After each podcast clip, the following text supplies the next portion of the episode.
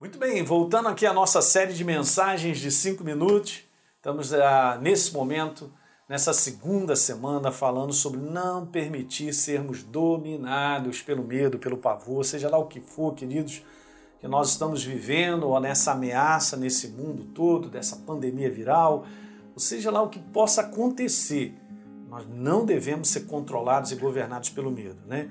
Então eu estou falando como é que o medo age na nossa vida, ganha espaço 2 Timóteo é o texto básico, eu sempre gosto de estar repetindo para que você se estabeleça na fundamentação da, da verdade, que é a palavra, porque Deus não nos tem dado espírito de timidez, de covardia, de medo, mas Ele tem nos dado espírito de poder, de amor, de uma mente equilibrada, de disciplina, autocontrole. Veja 1 João 4,18: no amor não existe medo, pelo contrário, em Deus o perfeito amor da ação dele na minha vida lança fora o medo. E por último, quem teme ou quem está debaixo do controle do medo não tem sido aperfeiçoado no amor de Deus. Lembra a definição só para você lembrar? Medo é um espírito atormentador. Então, grave isso: medo não é um sentimento, é um espírito atormentador. Você, você tem entendimento e eu também, porque agora nós estamos livres, nós conhecemos a verdade. Na verdade, o mundo do espírito é que governa. E no mundo do espírito, o medo é um espírito atormentador. Gerado por um pensamento de incapacidade. Olha, pensamento, lembra?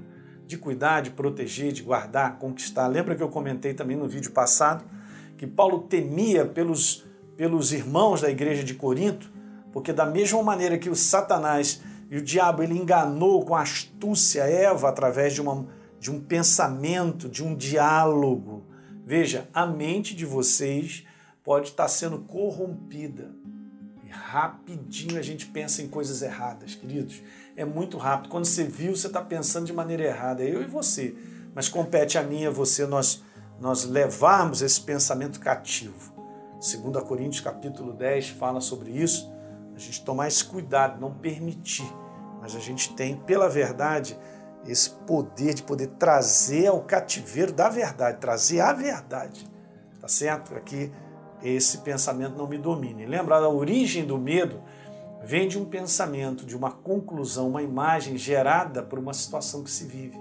A gente vai formando essas imaginações temerárias. Quando vemos ou ouvimos algo, isso registra em nós, na forma de uma imagem sendo construída. Então a imagem construída ela gera vontades, ela gera desejos que tendem a controlar as nossas escolhas e decisões. Então você vê, tudo começa na mente, porque é por causa da mente que gera vontades e desejos que acaba controlando as minhas escolhas. Então você não faz uma escolha do nada. Hum? Então o grande problema do medo é ele controlar a minha vida, e se ele controla a minha vida, ele vai controlar as minhas ações as minhas escolhas, as minhas decisões. E aí, queridos, nós estamos no lugar contrário, nós vamos pegar a direção contrária de Deus, porque nós não vivemos debaixo de escolhas e atitudes e comportamentos temerários, de forma alguma, ok? Senão nós não vamos avançar no propósito de Deus.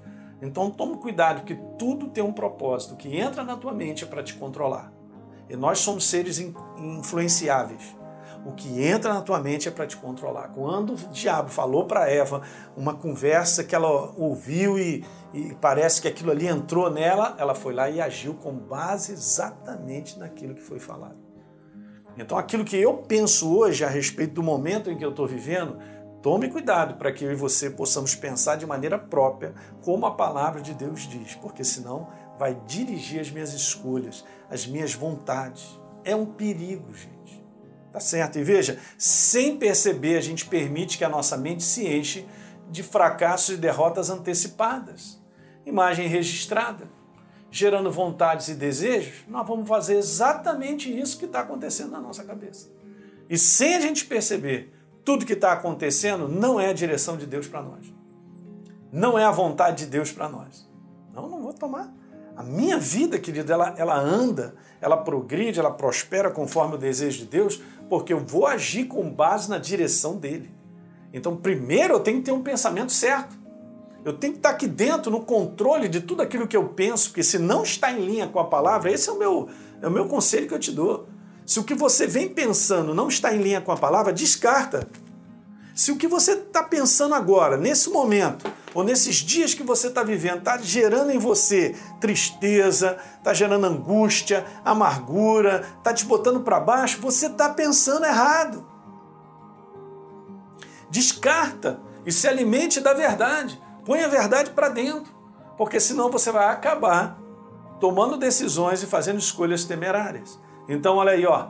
Se quisermos derrotar totalmente o medo, primeiro é preciso trazer sob controle a nossa imaginação temerosa ou temerária. Hum. Por quê? Porque rapidinho a gente chega lá. Chegar aqui, ó, na imaginação temerária ou temerosa, é rápido, gente.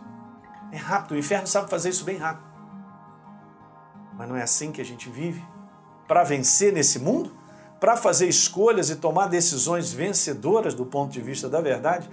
Não posso entrar nesse jogo. Agora medite sobre tudo isso que eu te falei hoje ou ontem. E aproveite essa oportunidade que eu estou colocando aí, né, esse link para você adquirir esse livro. Vai te ajudar a refletir, vai te ajudar a separar. Poxa, isso aqui está me, tá me trazendo prejuízo, isso aqui está me matando. Isso aqui, eu estou dessa maneira, todo abalado e todo, meu Deus do céu, estou tomando esse remédio todo porque eu estou só focado e estou permitindo que essa imaginação toda ela ganhe espaço e controle a minha vida, porque eu deixei isso aí criar. Nós temos que cortar isso rápido, gente. Legal? Então dá um like aí nesse programa, se inscreve aí no nosso canal. E embaixo está aí o link para você procurar o livro, você adquirir. E também deixa aí um comentário que é importante para todos nós. Né? Compartilhe isso com seus amigos. Outra coisa também, me fala aí de onde você está assistindo, é muito bom saber.